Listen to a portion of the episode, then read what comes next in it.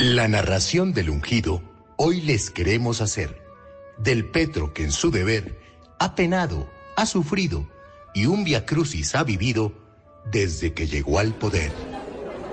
Maestro, la reforma a la salud cae por primera vez. Arregle eso.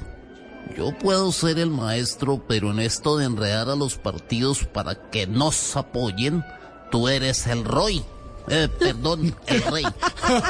Amigos, no cuenten en este Via Crucis, porque ya estuve en el lavatorio de los pies. Así que no apoyaré esta reforma porque quiero pasar al lavatorio de las manos. Oh, tranquilo, todo bien, viejo César.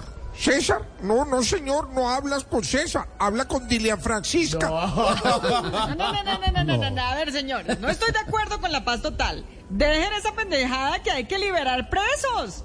Por favor, la reforma a la justicia es para beneficiar a los delincuentes.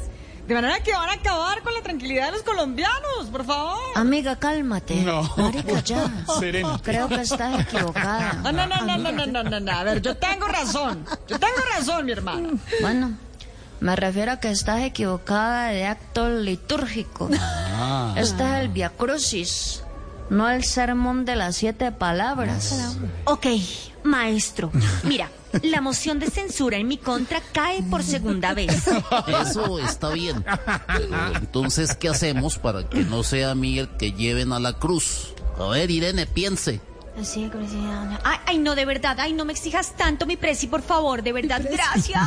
Ah, no, ya sé.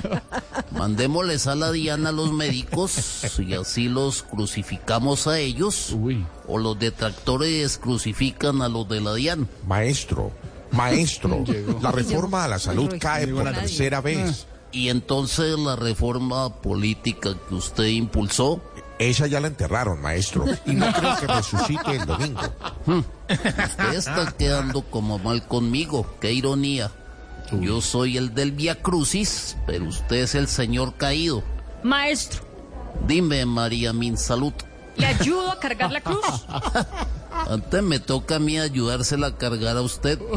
Por cierto, esa reforma se nos volvió un calvario.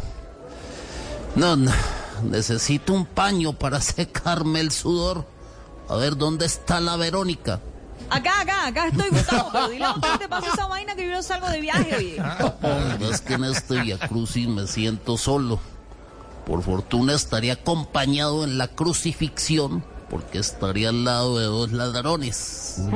Ahí también le va a tocar solo porque los ladrones están como gestores de paz.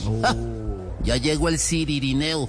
Maestro, maestro, parece que la reforma a la justicia y la reforma laboral también van a caer. Mi hacienda, tú eres mi salvación. Eh, eh, ¿Qué puedo hacer por ti, maestro? Clave a todos los colombianos antes de que ellos me claven a mí. Y así entró en oración aquel maestro tan pulcro, pidiendo resurrección a dos pasos del sepulcro. Ahí está el Via Crucis al estilo voz popular.